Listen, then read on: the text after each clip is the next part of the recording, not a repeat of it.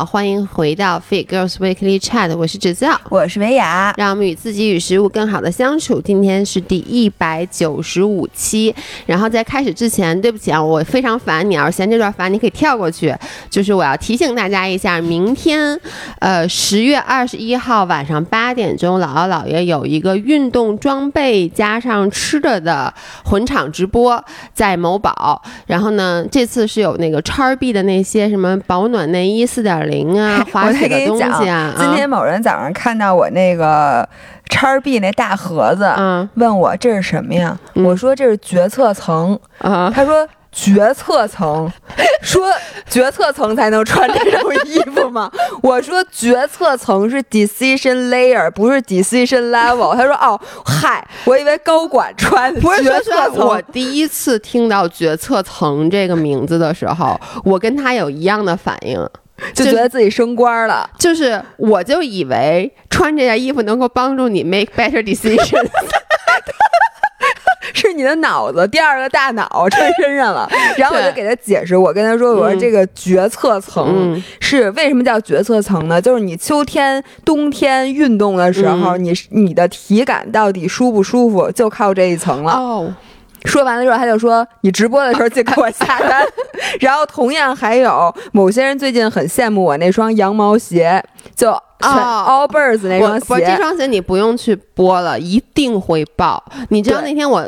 发完那个就是微博之后，好多人问我不说，然后那个朋友圈里面又你知道吗？这种你已经很久没没联系过就那种，前前前同事，恨不得他借钱都不会找你借的那种，过来问我说：“哎，那天你们全是鸟的那个什么码儿全吗？” 所以这个一定会报。还有什么滑雪的装备？我知道好多人就是说。想开始学习一个新的运动，然然后？先买先买一套我昨天你看到我昨天发那个微博了吗？我发了一个干货的微博，就是我哎有点跑题，但没关系，说一下啊，就是很多装备啊，像嗯不管滑雪也好，我觉得骑车可能也是，就是有的人觉得啊，我一开始是不是先买一些便宜的这个装备来凑一凑，等到我真的入坑了，我再买贵的。我的建议是，你要不然你就下定决心好好练这个运动，你就买一个不错的装备，要不然就别买。因为我之前就是抱着这个心态，一开始滑雪的时候，从衣服到手套什么全都买那个。比较便宜的，就淘宝上那种便宜的，我跟你说，就我觉得我都能因为这些装备退坑。就比如说像那个，我就特别清楚，我那雪镜两百块钱买的，然后呢，首先啊，它就是根本就不是防紫外线，它就是污的，我觉得。哦就是那种你根本就嗯看不清，就是而且天气稍微太阳不那么强，你就看不清。你想，你一开始连滑都不会滑呢，你看不清前面有什么东西，然后呢，特别容易起雾，一起雾里面就结一层冰，就是嗯整个就是那个。让你的体验特别不好，所以我觉得，如果大家想滑雪，因为今年冰雪运动，我觉得一定会大火，嗯毕竟赶上冬奥会，那可以明天蹲一下我们的直播间，因为我们有那个雪镜，还有头盔，都是我专精心为你们挑选的。对。这个问题其实那天也有人跟我讨论过，嗯，就是说，因为我不是最开始有一辆自行车，对然后后来又有一辆就是顶级自行车嘛，然后这个这个话题就遭受了很多人的嘲笑，就我们很多人车友啊，就有两嗯。派，嗯。一派人说呢，说你上来啊就要上顶级装备，嗯，因为一个是。这个车香不香啊？对你退不退坑非常是非常关键。就是你可能骑一辆特别破的车，你就觉得自行车毫无乐趣可言。是，然后你又骑不快，因为它这车沉。嗯然后呢，你那变速又不是电变。嗯然后反正你就整个就体会不到它乐趣，所以而且你买了一辆便宜车，你马上就会把它升级一辆贵的，然后你那辆便宜车就白买了。对，我觉得主要就是你。一升级之后，因为你之前买的东西，除非你是特别便宜，像我之前什么那个雪镜两百多块钱，你不要就不要了。但如果是比如说板子或者车这种，嗯你一开始买一个也不好，但是一定也不会那么便宜的。你说你，你说你淘汰了，你你怎么办它呢？但但是呢，还有另一种思路，嗯就是其他有一些人说说，那你是没看见上来就买顶级装备，骑了半年，说哎呦我实在不太想骑，然后就退坑了，然后嗯所有的顶级装备都不好使了的人，嗯。所以就说说问我，嗯。我如果因为我又骑过，也我没骑过嗯特便宜的车，又骑过中等的车，嗯。又骑过顶级车，嗯。问我如果我再入坑的话。嗯重新来一次，嗯我会选哪种思路？然后我想了想，我决定可能还是直接上顶级。对，为什么呢？是因为其实我觉得，我不知道滑雪的东西啊，自行车的东西是很好卖的，嗯二手的。啊，对，滑雪东西其实也是，而且你不是希望自己别退坑吗？嗯然后我之前其实去年有一段时间骑得挺痛苦的，嗯就是我就已经过了最开始的那新鲜劲儿，嗯但是呢，我又没有太进步。嗯然后是，而且我又觉得骑车其实冬天嘛，嗯那会儿是冬天，嗯特冷，出去骑车就是你感觉不毫无乐趣现在。就已经冷了，我觉得对对现在就没法骑。然后我当时就在想，我说要不然我退坑吧，然后我就看看我那辆车，我就心想。我的车已经这么贵了，我说嗯我现在退坑，我不能退坑，我为了它，我得坚持坚持。然后就到了今天，我就一会儿会给大家讲，我现在又找到了自行车的真的十足的乐趣。所以我觉得可能顶级装备能帮你嗯，在这个运动上走得更远。大不了你你要是实在退坑了，咱们再把它卖了。就是其实不管任何运动，我觉得就是分两档，嗯一种叫做所谓的装备档，然后装备档好像后来变成了一个。贬贬义义词就是说你这人练的不咋地，就是干啥啥不行，装备第一名，就是？其实你真的不是，其实滑雪上面就有很多这种人，嗯就是。呃，怎么说呢？滑的特别特别次，但是呢，装备什么的都买的是最好的。还有一种呢，就是说什么呃，装备都特别一般的大神。但是嗯我想跟大家说的是，绝大部分人啊，嗯他之所以能成为大神，他一定就是他，你之所以觉得他穿这个装备还挺帅的，就是因为他滑的好。就因为他装，就是因为他、嗯他技术在哪儿，但你说你技术本来已经特别差了，这个时候你的装备还特别差，我是觉得，反正我个人我算是半个装备党吧，我觉得就是我。不太能，我第一不太能接受租的东西，就不管是滑水还是滑雪，我基本上一上来很快我就买了自己的装备。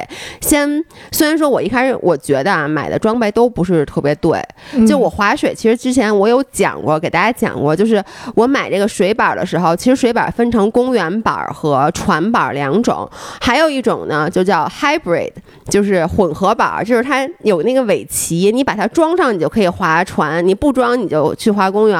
然后呢，那我想肯定买这个是最划算的呀。嗯但其实你就发现你，你买了这个以后，你哪个都划不好，因为它在哪个上面的它都不能给你带来最好的体验。所以我觉得这种专业装备啊，还是得听业内人士对，的。得听，真的要听专业的人。对，有时候你自己看着那个宣传的那种，你就瞎买，你会被那个圈里人笑话的。对啊我就买了好多东西，最后都被人笑话，现在都畸形的不用了。东西，对对？对对对，哎，我特别。能理解。我也是，我每进行一个新的运动，包括就是学那个柔术，一开始买道服什么的，你可能看关注的点是，哎，这好看不好看？对，什么之类的。然后呢，像我一开始买滑雪装备的时候，都是一个好看不好看。但其实像这种技术流的装备，它有很多黑科技在里面，是你不懂的。对比如说我一开始买板子，我真的第一块板子，我就是觉得第一我想买一块便宜一点的，第二，所以我就买了一个海购。第二就是我我。就是我就查了一下那那几个大牌子，我知道它是一个有牌子的。殊不知，其实雪板又分什么软度，就是那种分硬度、嗯分弹跳能力，还有什么全山板、刻滑板，就各种特别复杂。我就当时就没有去找一个专业的人给我讲一下。哎，是。嗯然后呢，我们今天的主题呢，其实主要是谈一下，一个是我千岛湖，嗯因为我答应大家了，说一下这个环千赛的这个经历。嗯还有一个姥爷好像要分享一下他拔牙的经历，反正这这一期全是故事。。对，是故事。然后我想先说一下，就是上一期咱们讨论感情的问题的时候，嗯提到了就是我们公司一合伙人，同时是我们俩的发小，叫 Amy，然后是我就想说，Amy 一年从香港回大陆一次，每次回来就要贡献咱们好几期的内容，然后被咱们糟改的各种糟改。然后问题是，Amy 的好多朋友和同事还是咱们那个听众，然后他，到时候就问他说：“哎，你那怎么回事儿什么的？”对不起，对不起咱以，后应该给他把他名字逼掉。其实，咱们给他弄一花名儿，咱不叫 Amy，好不好？咱们叫 B 米，咱把 A 改成 B。行，就是 B 米同学啊。哎，我发现就是真的是物以类聚，人以群分。呃，，B 米同学是我呃上初中就认识的朋友，然后后来我到了高中又介绍给了姥姥。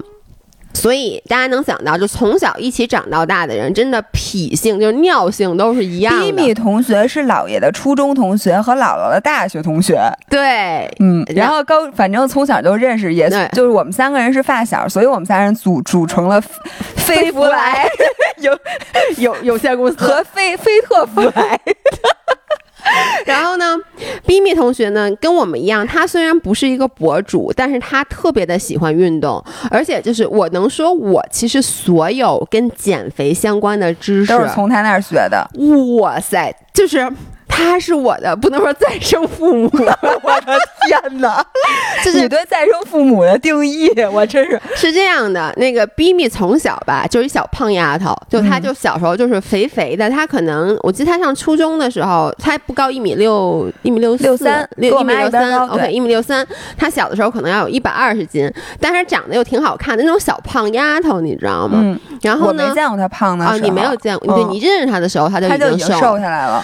然后后来上高中呢，她突然就意识到要，哎，对不对，上初中的时候他就一直在减肥，就我原来喝那什么 V 二六减肥沙琪啊，就是你。分享你初中的时候为了减肥干的那些，都是他带着我一起干的，但是他一边带着我一起干，同时呢，我们俩就一起，比如说一顿饭，我们俩坐在那儿吃二十四根蓝星嘟嘟，这也是他带着我干的。然后上高中开始，他就开始减肥，嗯，然后就神奇般的，就是可能高三那年，可能也是不是也是就是学习很辛苦，压力比较大，对，所以他一年大概就瘦了将近三十斤，嗯、然后就变成了特别瘦的一个斤。对，就九十斤。我还记得，因为当时高三我已经出国了，我出国的时候他还可能一百一十斤，我再回国的时候他就变成九十斤了，我就简直说哇塞，你怎么瘦那么多？尤其是我又胖了十几斤回来的，他就开始给我讲，他说你知道吗？食物是有热量的。原来咱们的根源倒到了逼密这里。对，根源就是他，他就开始给我讲了，就是各种各样减肥的一些。当然呢，你现在回想起来，其实都是特别不科学的。呃，对。然后我后面的印象呢，嗯就是咱们开始干这件事儿，嗯然后逼密非常支持我们，但是一直呢没有对咱们的任何话题发表过格外的关注。嗯然后我就记得有一次他从香港回来，那会儿还没疫情呢。嗯然后咱们在那个 Mocha Bros 吃饭，嗯然后突然咱们就说到了当时咱们刚开始做饮食失调的内容，嗯突然一下他就说了一句话，我就嗯惊呆了。嗯他说我最近不能洗澡。因为呢，我不敢摸自己，因为呢，我觉得我胖了，但是呢，我不敢脱衣服。你记得吗？我当时还把这个片段录在了视频里边。是的当时咱们正在非常正常的谈话，但是还有谁呀、好多姑娘珊。珊没有咱们四个，对，然后珊珊正在分享她什么暴食了一盒 Power Crunch，对，然后正在分享一口气吃了九根 Power Crunch，然后一个九十斤的瘦骨嶙峋，而且我跟你说，我给大家形容一下 Bimi 的身材，现在啊，就是脑袋比你们姥姥还大，身子比你们姥姥还瘦三分之一，就是一巨大脑袋顶一巨小的身子，你说是不是？他，我我这次见他，他稍微胖一点了，但他他现在你的状这么说，态。他听完了我也不会不高？高兴。那天我跟他说他高兴，就是他现在慢慢的趋于正常了，哎呦，太好了！就他比之前要要好了。我就是在 Mocha Bro 吃饭那阵儿，他可的真的跟骷髅一样。是就是比我现在的肩膀还窄三分之一，然后比我的脑袋恨不得还大。我不知道我们俩具体头围谁大，但是因为他矮呀、他脑袋从小就大，对他脑袋大是真大头娃娃，孩子聪明的。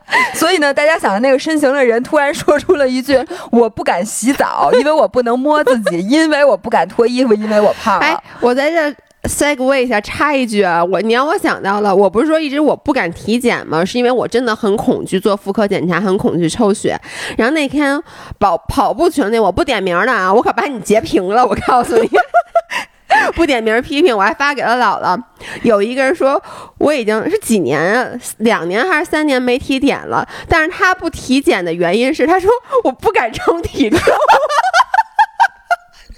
不 是 你们 然后他就说：“我因为不能面对称，因为体检的时候称体重是强制的。你说你不做妇科而且检查不允许你脱衣服。对，当然了，你大家都排着队体检，男女都有。你要是非把衣服脱了，估计大家得叫保安来了。他就，然后他就说，就因为不，我不能面对我。他说，因为我觉得我这两年胖了，我不能面对我的体重，所以我就不体检。哎，真的是我的孩子，我能说姥姥去体检的时候是不能接受我的身高，就是我站在那儿量身高，我强迫那个人给我量了三次，结果发现越量越矮。哎，你会不会？我每次量身高的时候，我都 就是那种，就 你你吸一口气 就是能变高吗？拔一下。哎，你教教我，就你站在那该体检了，啊？你看啊，你就是你吸一口气就。你你教练瑜伽的时候，老师就说感觉上面有一根绳在牵着你，然后 我以为你那天特地早上先吹半个小时头发，不是，我真的在没的，然后高了吗？我我我我已经十十一年没体检了，我也不知道。你这方法，我倒是别到时候那个一一量血压高了，那人没高，血压高了，是憋得满脸通红。十一年前反正去是管用的，而且你知道吗？我特别能理解这姑娘说她不敢称体重，因为你要想一下，你体体检那天你是不能喝水也不能吃饭的，早上起来，对吧？对呀。你都这么轻了，你 还那么沉？你可以穿一件沉点的衣服，这样你称完体重，你可以怪罪在那衣服里揣一大串钥匙。我上次称体重，兜里还有手机呢，因为你知道吗？大家称体重那会儿特别着急，就是你。我那个他那个项目是打乱的，嗯，就抽血肯定是第一项，然后之后呢，你具体被安排到哪个科室是看哪个科室是 available 的。于是他就说，哎，那零五零五房间什么什么的，然后我就莫名其妙的就被到，我一看，哦，是一般检查，是查什么身高体重，我就在那儿站着，还没准备好呢，那个人就说下一个。于是我忘了那个手机还在兜里，我直接就站上去了，也没有脱鞋，就是它整个那个我去非常 random。那你赶紧得把你的鞋和你的手机再称一下，称完你的体重减去，曹冲称象。对，然后我下来之后呢，他就让我去称身高，呃，量身高。然后这个时候呢，我就跟他说我这体重得重新量或者什么，但是后边已经站满了人，我就没有机会再回去。然后他已经在我那本上把那条给我贴上了，嗯，于是就成了。死结，但是我强迫他给我称了量了三次身高，越量越矮。后来我说你要不还是取？你敢把真实的身高现在在音频里公布给大家？当然敢了，多少？我的官方身高是一米七二，这个大家都知道吧？但是呢，我上一次体检第一次量是一米七零点九，第二次量一米七零点三，第三次量一米六九点三。我，你说他同样一个人给我量三次身高差两厘米，哎，一米七零点九和一米六九点三差多少？哎呦，那差挺多，都差一厘点多厘米，你说他咋量的？我说，那你还是取这个第一个第一个，你是不是这样？然后没有就泄气了。我就不知道他那，因为他呀是你说你大家都量过东西，你得跟我的脑袋底儿一边平看的才是平的。那那那那小女小姑娘比我矮，她有时候是从下看的，有时候又从。你知道吗？我在量身高的时候，我会就比如他摁上来以后，我会说这不是我最高的地方，因为我脑袋尖，你知道。能就我脑袋，我的制高点被他错过了，所以我觉得，我以为你你是不是要建议我下次体检时候在脑袋上垂一包，然后那包特别高，然后量的时候我又长个儿。咱们怎么跑题到这儿了啊？说体重，对，然后呢？咱们回到 Amy，呃，B B B B 同学，对我们已经说了，这孩子也是病得不轻，然后呢，也是一个运动的强迫症。你知道他有多夸张吗？就是他之前在香港有一次生病。你还记得吗？他那个他那个病特别严重，特别严重，而且是急性的，对，差点差点死了，都在 ICU，在 ICU 住了一个多礼拜，当时上什么药都没用。然后这还他就是那次瘦了好多。其实他后来运动啊，他已经跟体重没有关系了，他就有运动强迫症。对，然后呢？你想，就是他病到那种程度的时候，他出院第二个礼拜就每天去跑山了，然后还打六个小时网球什么的。对对，他打网球都六个小时，六个小时打。然后我们其实说他的故事最搞笑的是，他上一次从香港回大陆已经那个隔离了嘛，已经有疫情了，对，已经有疫情了。然后他要隔离，在酒店住俩礼拜。对，然后当时咱们好像讲过这个故事，对，他当时是在那个买在网上买了一个那。那个跑步机跑步机，让人提前，就是他早早就买好了，让人提前在他入住的前一天拉到酒店房间里，这样子他就可以保证。然后他什么特地托关系订了一个酒店的套房，就是为了让这套房里能放进这个跑步机。不仅如此，然后呢，他不是喜欢打网球吗？在酒店里每天对着酒店的墙打网球，打两个小时网球，跑两个小时步。对，我不得不说，我很久没有见过他打网球了，但他从高中好像就开始打。他打网球的技术一定非常好，因为你要搁我。酒店，我觉得我能把所有东西都给打碎了。然后呢，这次他不是又回来了吗？我就说你这次又买一跑步机，因为他上次买完那跑步机，我说你跑完了以后跑步机怎么办？你不能拉回香港去啊？他说我找了一个朋友，就送给了那个朋友。跑步机再怎么便宜也两千多块钱一台呢，所以我说你这次回来时候你又买台跑步机吗？他说不是，他说我这次啊。回来之前我就托关系找问了好多家酒店，然后给了酒店钱，让酒店把酒店健身房的跑步机给我搬到我屋里去。他说：“你看我多聪明，这样子我就没有又浪费一台跑步机。”我能说，那酒店健身房的跑步机可真心挺大的。巨大，人家费劲巴叉能给他搬到屋里，我觉得那酒店真不容易。他倒没让人家把什么杠铃什么都给他搬，把史密斯机都给他搬屋里。要不这样，以后就是因为酒店那隔离酒店那健身房也没人能去，他就住在健身房里睡那长凳上，我觉得最适合他。哎，我要是被隔离，我就希望他能直接给我安排在泳池住，或者给我安排在健身房住，我就不用去屋里了。你觉得呢？因为睡觉，你把你那睡袋给我，我直接睡在睡袋里。你在浴缸里不能游泳吗？我可以，我还可以在床上游泳。我能跟你讲，我这回回来高铁上，因为呢，我我是昨天晚上五点钟上的高铁，哎，五点多，你在高铁十一点多到的北京，然后呢，我那个下载的电视剧看完了，然后网又不好，嗯，就是你没法，然后我又没有做准备，我当时就觉得我可能会睡觉，嗯，但其实睡觉你也睡不整，因为那车厢里巨热，然后特别吵，而且特别亮。然后，于是呢，我就坐在高铁的那个车厢上练游泳，练了一个小时。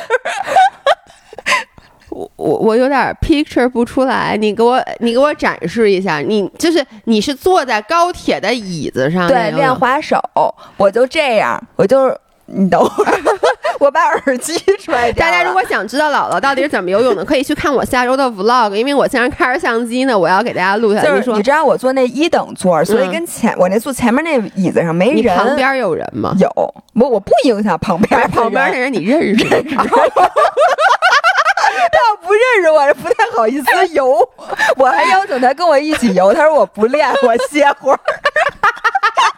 然后我我跟因为前面那椅子它没人，所以它是竖直的。于是呢，我就左手扒着那椅子，就让我的整个身体趴下去，然后右手呢就这样先练这个抓水。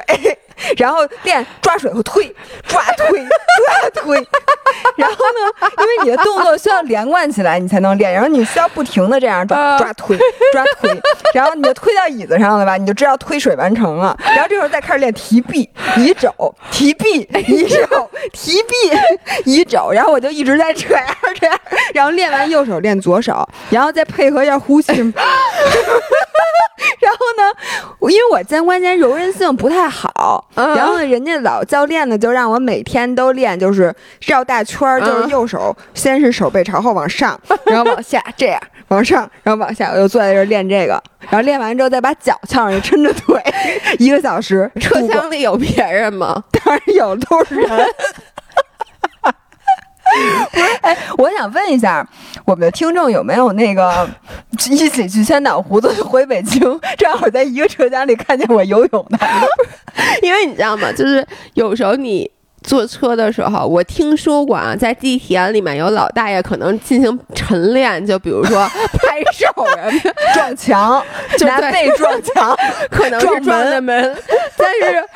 我觉得在高铁上话，游泳高铁游泳第一人，还 我真是第一人。我说实话，哎，如果吉尼斯世界纪录有一个在移动的高铁上游泳的人，我觉得你肯定能拿，就可惜没给你做公证。我跟你说，对。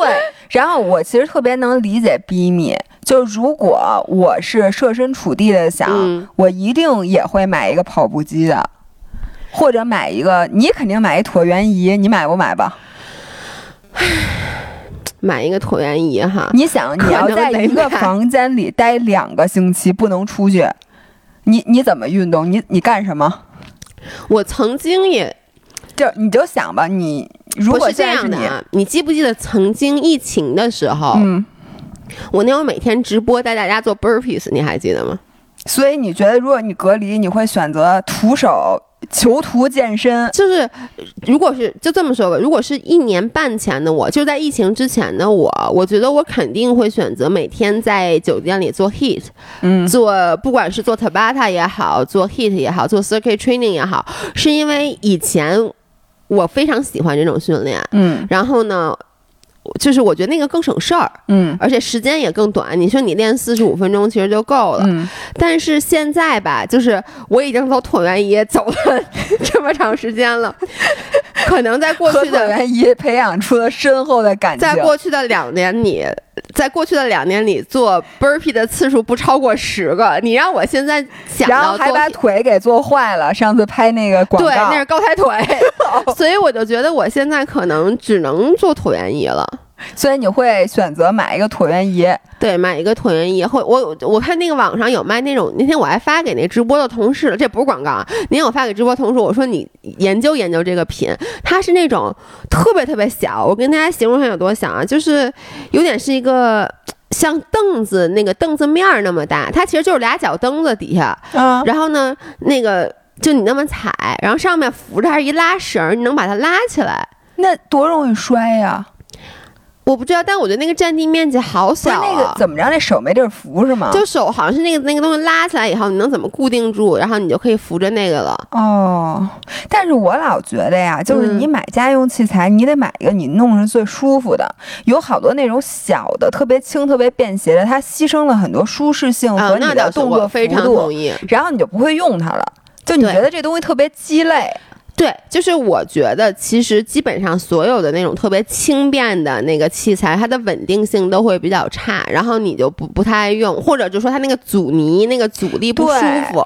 其实我觉得运动器材这东西，真是你稍微有一点儿不舒服、不合适，哇塞，就咱们说不用了。咱们的就咱们说的嘛，你可以给自己找一万个借口，就是只要它能，它就摆在这儿好好的，你都能把它给说死了那种的。是的，然后所以我现在设身处地的想，我如果是逼密的话，嗯我早上起来肯定是先在酒店里练一小时瑜伽，这肯定没跑，嗯拉伸一下，因为这是嗯最不需要器械的，也不打扰别人。对，然后我可能真的需要一个跑步机，嗯，我再跑一小时步，然后我再在床上游一小时泳，然后我就在，你知道游泳嗯你要练翻身就翻滚嘛，你就在那个。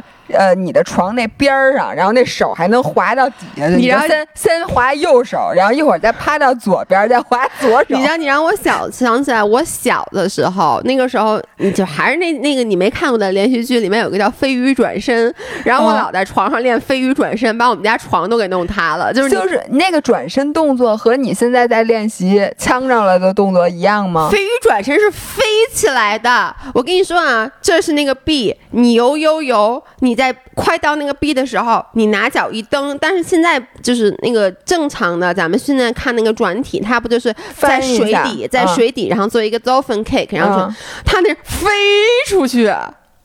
那他咋飞鱼飞出去的呀？就一蹬，我不知道，我不他是没练他成吗，蹬了吃底儿是吗？就是他就蹬池壁，然后他整个飞手就飞出半个泳池来。哎，我我现在突然想看一下这个电视剧，我回头在高铁上我练练，我练练飞鱼转身。就你，我跟你说，我小时候练过很多武功，就比如说你那天跟我说你要去参加武功大会，我想问一下啊，轻功大啊会，轻功大会，对不起，武功是那天我跟姥姥，呃，我跟姥姥，但我没去成嘛，嗯我是去武汉。我跟姥爷说，我说我要去参加一个活动，参加轻功大会。你不是说你要参加一个活动，你就是说我要去参加轻功大会。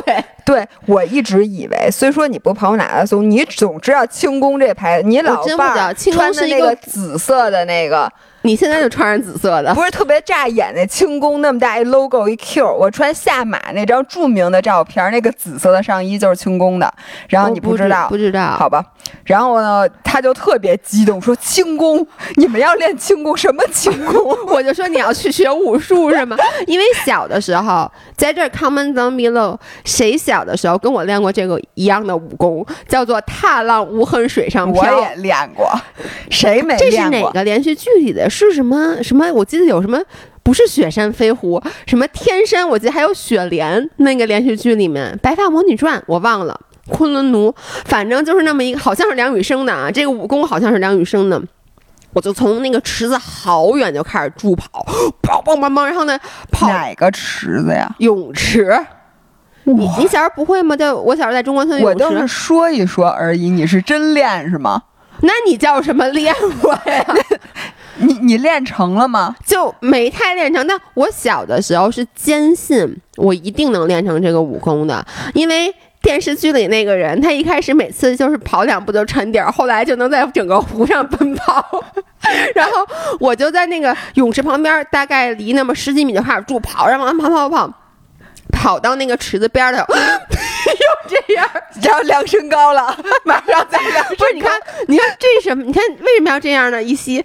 拔起来，你知道吗？跟量身高之前是一样的，原理是一样的。然后呢，就是我就希望能多走两步，但每次基本上就扑通就掉那可不，我就问那泳池边上没有救生员阻拦你吗？你你你这小时候那中央跳水，我还在里面练飞鱼转身。我不是跳水，我是想在上面跑，我没想挑水，我没想进水里面，好吗？好好好，非常好。然后我我在这里在讲千岛湖之前，我想跟大家先讲一下我去。冬泳的经历，你知道那天我刚拔完智齿，我跟你说啊，就整个人还懵着呢。我看你要不先把拔智齿给我讲，咱们按时间顺序，好不好？好，那这样就是老爷上面把智齿拔了，你们可以看那个视频里，我没有拍我拔智齿的镜头啊。但是我是一个特别容易紧张的人，主要是让新宇给吓的。对，就是。一个是我那个另外一个朋友，就是 Annette，嗯，他跟我说，他就得了那个甘草症，就大家叫甘草症，就是那个好像你。拔完智齿以后，不就有一洞吗？有一个血块儿，对它，你要把那血块儿给漱漱口漱掉了，就很容易得那个病。对，反正就是说那个疼啊，因为月月是一个非常能忍疼的人，他说那个疼的，就是他这辈子就是痛不欲生，就恨不得有人能把他杀死。因为我我能理解，就是你想你平时的牙痛，你再乘以一个十，他说，而且是那种没有休息的时候，你牙疼还有可能过一会儿就不疼了，他是 constantly 一直疼，而且普通的止疼药都没什么用。所以呢，我就本身很紧张，而且我这次要去拔两颗。我然后那天我就吃饭的时候跟大家分享了这个故事。第一让我特别 surprise，surprise 的是你们姥姥。我跟你说，这人真牛逼，就我没见过身体这么好的人。因为当时我觉得我要去英勇就义了。我说你们知道吗？我说我这次不是要拔一颗智齿，我打算一次拔两颗。我说完以后，姥姥在我旁边云淡风轻的说：“啊，我那次四颗一起拔。” 然后我就突然想起来，因为姥姥拔智齿的时候，我们俩已经辞职，已经开始做博主了。请大家去翻一下我们之前所有的视频，考古一下，没有任何一个视频体现出了姥姥拔智齿。就是她拔智齿这件事，我隐约突然想起来，有一天我们俩去超市，她说我要买点蛋黄派，因为我一会儿要去拔智齿。这就是我对他拔智齿的全部认识，然后下一次见我的时候就忘了这事儿了。因为咱俩当时天天见，当时还在那个还开健身房呢，我就一点都没记得哪天你说，哎呦，我今儿吃不了饭，我这拔完智齿不好吃。然后我听到所有人拔智齿，包括那次咱们直播的时候，直播的同事不就说他们拔完智齿都发高烧吗？不是一般人拔完智齿就跟这人马上就要上刑场了，之前提前一礼拜跟所有人都打好招招呼，我要去拔智齿了。然后这感觉他拔智齿的对拔智齿的重视程度像跟生孩子差不多。你想我有多重视？我就是拔智齿那天，呃，我提前一天买了好多好多菜。就是能打成糊的。哦，我还说，然后我就把那些菜，就是那些食物都打成了糊。在我去拔智齿之前，因为我觉得我拔完智齿太虚弱了，我已经没有办法再去做饭了。但是我又不能点外卖，因为我没法咀嚼，我就把所有东西都已经打成糊了。然后呢，我是还能吃吗？等你回来。反正不太好吃，但是你知道吗？就是你嘴里反正也是各种的血，反正你也不觉得好吃。就是我特别特别的紧张，所以我后来就想起你。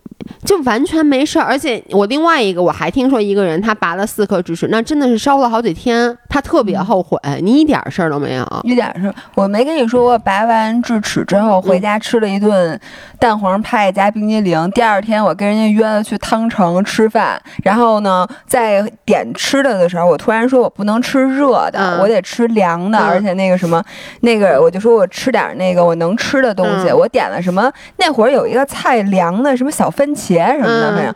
他说你怎么了？我说我刚拔了四颗智齿，然后那个人就整个脸都惊呆了，说你哪天拔的？我说昨天。他说我就是你真的一点事儿都没有。哎，是的，我真的没事儿。但是肿是肿，但是没有那么厉害，就是因为我是拔的两侧，就如果你一侧特别肿，一侧不肿，你反而会很明显。但我两边都肿，所以你看就以为我可能胖了点儿，但是呢你也看不出来，你明白吗？然后你要是不说的话，就彻底看不出来。对，反正就是，然后你拔完肿了吗？我我说实话我没肿，是吧？你知道为什么吗？是因为我做了。就是比我这辈子干任何事儿都要仔细的功课。一个是 让大家吓的什么？一个是我问了很多人，就是不过幸好我做了这些功课，因为其实当时那个医生没有告诉我不能使劲漱口。哦啊，他没有说不能使劲漱。那大夫不对，他给我写给了我一张，他跟我说了什么？但也可能是我自己已经知道了，就是我跟他说了是不是不能仔细使劲漱口？他说对，嗯，反正就是。我问了好多人，然后呢，我什么有什么冰袋敷脸，然后呢，你不跟我说吃冰棍儿吗？我就那当天晚上回来吃了四根冰棍儿，我买了一整箱的冰棍儿都要冰，所以我觉得我就是有点像你知道，就是我原来咱们那次做整容之前，我也做了好多功课，就是你特别怕你之后。就是会受到什么伤害，所以整个过程还挺好的。呃，拔智齿没什么好讲的，就是我觉得我真的疼了好几天，我知道昨天还吃止疼药呢。哦，不过是应该吃的。对，就是如果你不吃的话，你会更肿、更难受。因为那个疼，它是那种，我是我这两天就是经常半夜我睡觉之前吃两片止疼药，半夜那个止疼药那个劲儿过了以后，会半夜把我疼醒。哦，那还是对，所以除了疼，我跟你说啊，确实不耽误吃饭，一点儿都不耽。误。我就第一天回来喝糊糊，然后吃了好多好多冰棍，然后把我自己吃拉稀。你跟我之前把自己吃冰棍儿、把自己吃发烧了一样。对，然后但是从第二天开始，我就都是正常吃饭了，就就还好吃呗。你那两颗也也也也也拔一下对，是那个医生是让我去拔。反正 anyway，就我那天拔智齿，因为拔智齿我也是上消气了。然后呢，就是我当时就真的是刚缓过来，还晕晕乎乎的，就看见你给我发你的 游泳。我我跟你说我。你知道当时那医生让我咬着那棉花，但是我有点晕晕乎乎。我一看我那一笑，那棉花就掉舌头上了，给我吓的。因为我就我我想象中我那个血是滋出来的，就是我那个牙有多大？我发现真的就是跟我骨骼有关系。你看我骨头天生就大，对，牙也大。那个医生。就是说，他我的牙齿是他见过的少有的大，包括上他们最后没没让我把牙带走，把牙留下了。他们说他们要做标本，搁在自然博物馆是吗？跟恐龙化石搁在一块儿。他们说很少见到长这么大的牙，然后就拔的过程中，就是像你说的，像在拔树一样，然后你听呲啦呲啦的那种。对，因为你要上了，因为那个叫那个笑气也叫，它叫呼吸麻醉嘛，你其实是有意识的。嗯，然后。呢，我就记得医生在给我拔上牙的时候说：“我去，这上牙怎么那么难拔？因为上牙一般很好拔。”他就说：“哎呦，我都出汗了。”然后他拔的时候，我以我有意识的不要起来，但是我的脑袋，我整个身子就被他带起来了。是的，然后那个另外一个医生就过来，就把我脑袋给摁回去了，才给拔下来我记得当时我的感觉就是我在拿牙跟大夫拔河，是。的，就然后我使劲用我的后脑勺往后顶，往后顶，然后跟他对抗，要不然我就觉得我整。个脸都要被他给掀起来啊！我是这种感觉，所以当时你能理解，就是我看到你那个，我一下就真的是那门腔掉的话，就流了好多，就我当时一嘴的血，你知知道吗？就顺着那嘴那个嘴角往下流。然后我那天呢，嗯是因为我第我给大家讲过嘛，我第一次去那个十三陵游公开水域，嗯啊我可能没讲过。然后我平时在泳池游啊，因为你首先能看见水底，其次它有水线，你不太容易游歪。对，你再游歪，你也不可能到别人泳道里，对对吧？所以反正你就是那样，可能稍微有一点歪，但是不严重。然后我第一次下河游泳，就是认真的游，是嗯在那个十三陵那边然后没有任何参照物，就是你跳下河以后，你什么都看不见，就伸手不见五指。嗯然后你侧换气，你只能看见侧面，嗯所以你是不是朝着湖心游，嗯你完全不知道。嗯然后幸亏我有小伙伴儿，就我跟嗯游特好那个哥们儿，他就一会儿拍拍我说：“嘿。”歪哪儿去了？嗯比如说，嘿，你往哪儿游的？嗯就是我一直在歪。后来我就想，我是因为紧张，嗯紧张的时候，你换气的时候就会身体偏转的可能过多或者你换气时间过长，你就会嗯朝一边躺。嗯嗯。然后呢，这样子你再回来的时候，我就一直往左歪，一直往左歪。哎，你现在是一边换气还是两边换气啊？我现在一边换气，我那个左边换气换的不好，嗯所以呢，我在公开水域一紧张，我就更我在泳池的时候可以两边换，嗯但是呢，我最习惯的还是右侧换气，嗯，所以我在公开水域就一直只会嗯右侧换气，嗯所以就会永远往一边歪。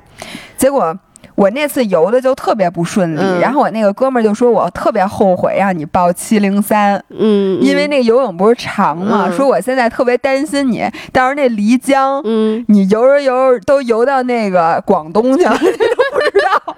说我们这都到终点，你还游着，哎都不知道去哪儿了。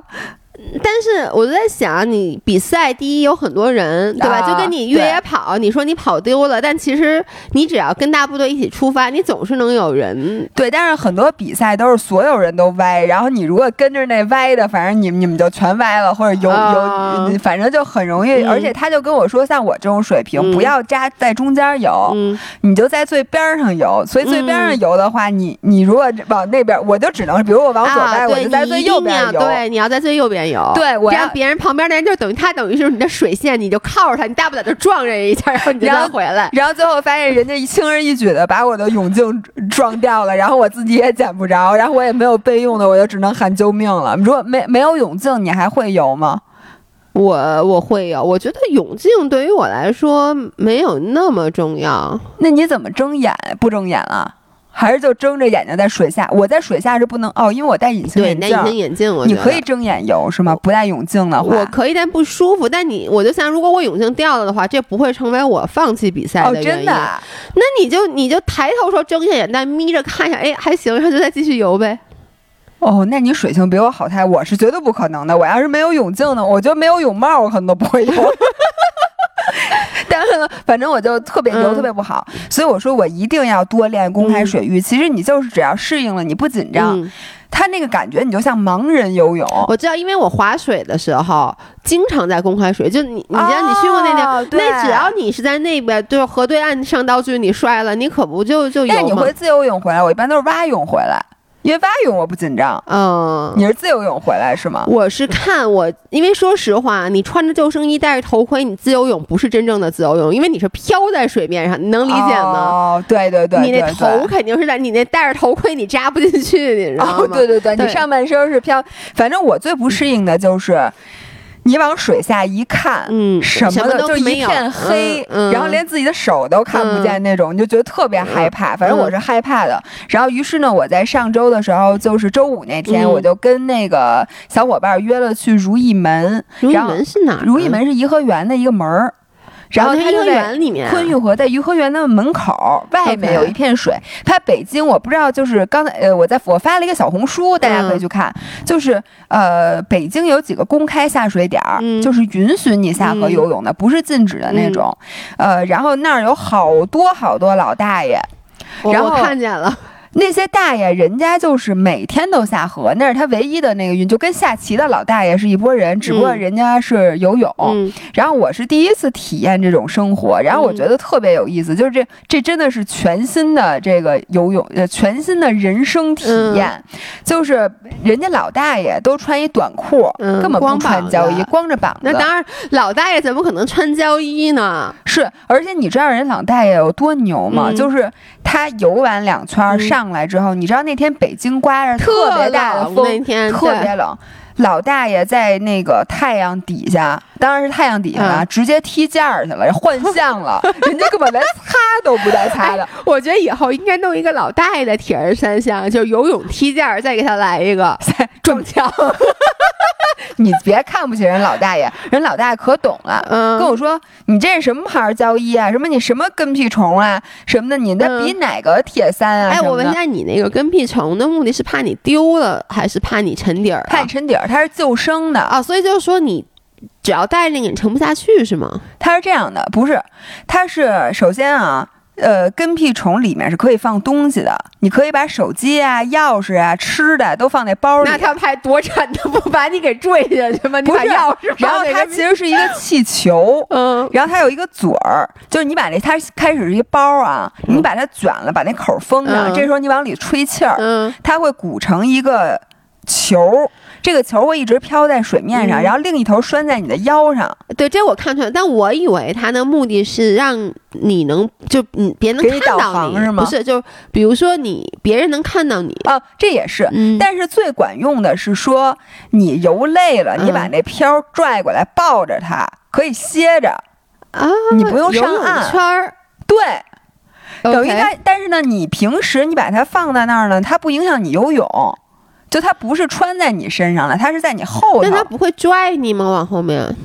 它是一个飘着的浮漂，只是中间有一根绳连着你，但你要在里面放上钥匙、手机什么的，不不沉啊，因为它的呃它的浮力很很大是吗？你想就好像哦你带了一个农夫山泉那种瓶子，然后你在嗯那瓶子里放上手机，你把那盖儿拧上，嗯你然后你拴一根绳连在你的腰上，道理是一样的，它那你比。赛的时候可以带它？对，比赛的时候需，它有的是强制装备，就每个人必须得哇塞，那你们那么多人在水里面，然后每人堆漂儿。对，有人跟我说，如果你怕别人靠近你的身体，嗯你就像孔雀一样带十个跟屁虫，然后拴满了，然后这样你一圈儿就跟孔雀开屏一样，全是跟屁虫。因为我在想，万一别人那飘儿绕你脖子上了怎么办？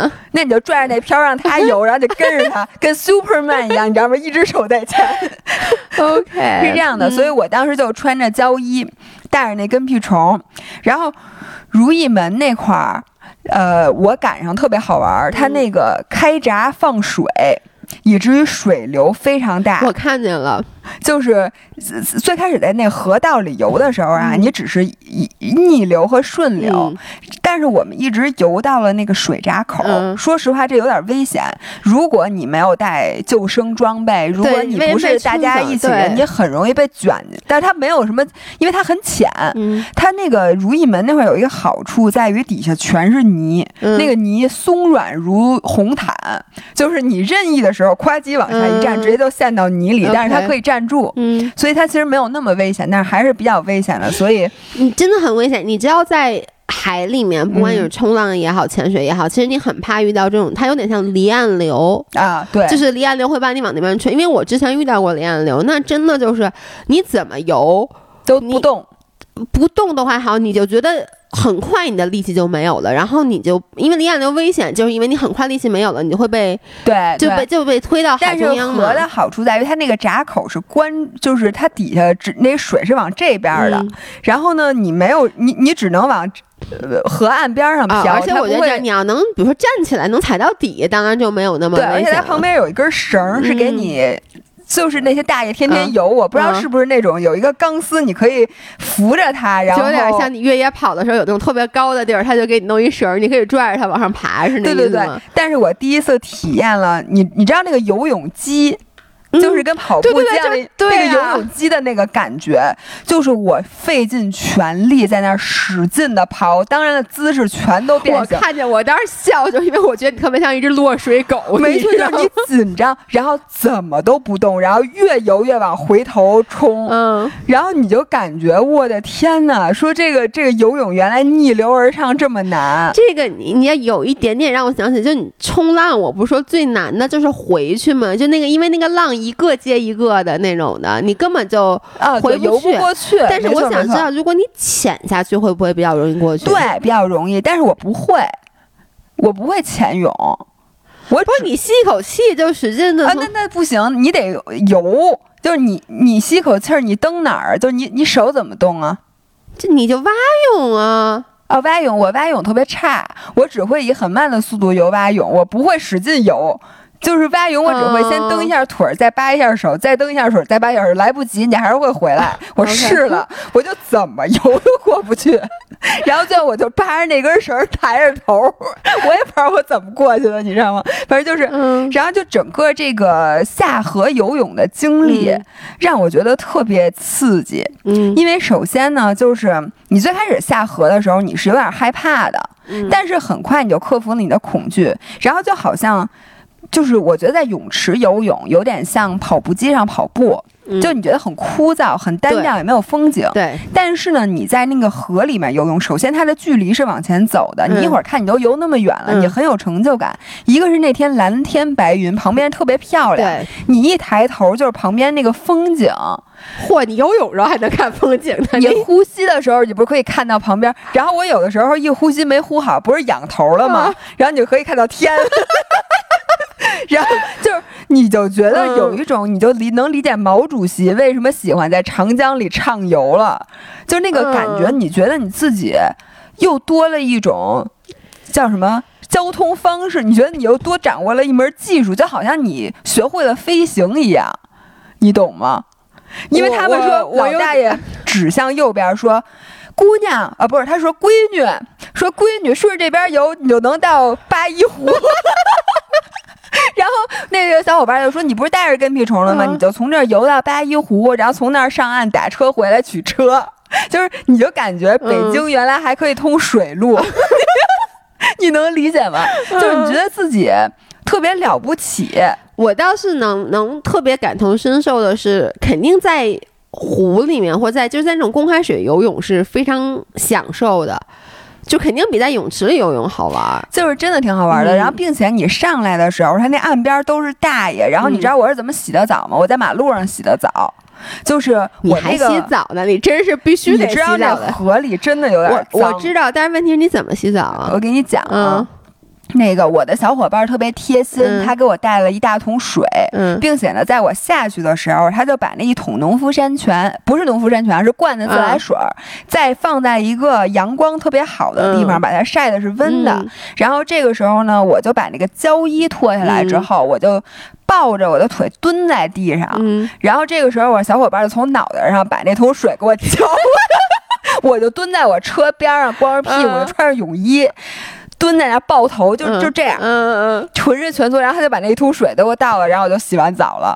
然后这时候我就拿着毛巾在大马路上开始浑身擦，擦完了之后就把衣服一套就回家。主要那天太冷了。确实有点冷，嗯但是这个时候呢，我洗澡的全过程，旁边大爷都在踢毽，嗯，然后呢，你就感觉就是这个特别生活。哎我我最近有一个不是不是 similar experience，就是我最近也跟大爷们有一个交集，我也特别喜欢大爷，就是在我应该是明天的那个 vlog 嗯。会会能发出来，我录了一点儿，没好意思录太多。就那天我给你发微信，让你跟我来过来跟我吃爆肚那天，那天在爆肚的那个地儿有两桌北京老大爷，而且是那种我就没见过比他们更纯正的北京老大爷。嗯，然后呢吃爆肚一般都比较纯正，而且这两桌老大爷 apparently 特别甜，你肯定不爱喝。哦，就是那个老大爷 apparently 他们俩互他们本来是不认识的，结果那天坐在一起，发现对面那桌都是老大爷，于是就认识了，然后就开始天南海北的侃。第一，他们的声有多大啊？我感觉我当时在夜店，就我跟张涵说话都听不清。然后呢，第二是他们聊的那个话题，就是那种你知道，就北京特别爱吹牛逼那种吗？就是那种老大在那儿聊，然后呢。就是给我逗的，就是我当时那个拍 vlog 的时候，我就拍的时候，你们都听不清我说话。我跟大家说，我点了一个这个，点了一个那个，但你就完全被他们那种洪亮的嗓音，然后聊着聊着还开始唱起了京剧。你你能 想你能想象吗？那种老大爷，然后在那聊什么啊？你钓鱼吗？就那种。那种哎，我当时特别的开心，我说不出来，就是在一个北京的下午的午后，在一个爆肚馆，有这么一群老大爷，就是你就觉得特别的生活，就像你说的。发现你大爷还是你大爷，对，真的是。然后你不就跟我说你家老要冬泳吗？我想咱家老了，咱俩不会就变成那个 一定的。我跟你说，那个冬泳要从娃娃抓起，就从不是从三十多岁抓起，因为我那天去的全程都有人说这么年轻就来冬泳啊。就感觉以后一定是一把好手，还问我你配速多少啊？说你看这姑娘游的真厉害。就是我从现在开始冬泳，我以后一定是那冬泳老大爷界的翘楚。冬泳是不是好像有女的？有。那天你去有大妈吗？有，而且大妈跳水下去的。就是你知道吗？我们这边是台阶儿，可以缓慢的到底下。然后呢，这块儿有一个台阶儿，你也可以直接蹦下去。大妈是背跃式跳入水中，翻了一跟头。跟你在苦苦练习的动作是一样的，大妈就穿着泳衣，穿一小裙子泳衣，我还在出现在了我的图片里，一会儿我可以给告诉你是谁，游的特别好。哎呦，你我不知道为什么我有点向往，怎么还向往吗？下回走啊！我我要说咱俩八一湖去。我想说，咱俩怎么还不够老啊？就 咱再老点就可以直接去就可以了。现在去感觉他们不排斥咱们的。大家可以在一起游，大爷还问我要不要脚蹼呢，说那边有暗流，特别高兴。然后，哎呦，哎，我这还讲什么千岛湖啊？这样，咱们这期先到这，然后咱们下一期就以你千岛湖来开始，然后咱们再聊点运动相关的东西。运动相关的呀？行，那你这期没录够时长啊？现在还差四分钟才一个小时呢。那 没关我 我跟你说啊，有时候咱们就是差一点儿，比如咱们有时候会录五十七分钟，或就是基本上咱们都是一个小时，有的时候五十七或五十八分钟。我在剪的时候，你没发现吗？那个结尾的音乐时长时短。我以为你准备再给大家录一首你你唱的这个版本，我就把结尾有时候那音乐拉巨长。反正我想大家其实，因为大家不会真的掐表说你们俩说话说了多长时间，一般大家就是，比如说打开以后一看，哎，五十五分钟，今天怎么时长不够？你你能理解吗？所以他表扬时长一定不是听完了表扬的。然后呢，但你先你真的听到后面他。然后加上音乐，这就一个小时。你这就特别像我去日料馆上那天咱们点的那个芥末章鱼。嗯，你一看说表扬，说这个饭馆太良心，给这么多芥末章鱼。我跟姥姥我们团队去吃一个烧鸟店，然后那个芥末章鱼是我见，你大家知道一般芥末章鱼都拿一小碟儿，那天真是一碗一个碗，而且冒尖儿，而且是完全半圆形冒尖儿。对，我我。当时差点在五星给了五星好评。我觉得那章鱼就是平时你点芥末章鱼的三倍的量。对，结果吃着吃着，发现底下都是萝卜丝儿，就这就是咱们的音频。而且它是那个，它是萝卜丝外面还干了一片叶子，对，然后把那个芥末章鱼就给码的吧，就是糊上，然后就让你看不见那片叶子，你只有吃到后面才知道。他就是打赌，我会在吃完之前就给他好评，是不是？他就觉得我不会把它吃到露出那片叶子以及萝卜丝儿，是不是？哎呀，不过你说起来那天那个真好吃，是吧？对，我觉得，我觉得这两天我又可以去吃，你知道为什么？因为我在跟你说话时候，我肚子。咕叽咕叽叫 叫了两声，行，那你录完了，你吃完了，咱们再录下一期音频。好的，那我们今天就到这里，这个音频一个小时，记得去看直播啊！对别废话，十十月二十一号，然后我们十一月一号还有一场，一号啊？对，十一月你没看群里说赶上一号哦，你错过了这么重，所以你知道咱们这两场直播离得有多近吗？你知道我压力有多大吗？双十一之前咱东西多没关系，都上，都上，都上。对，但就是大家别忘了看啊！我觉得不不不不，别别忘了。OK，那就明天晚上见，拜拜，拜拜。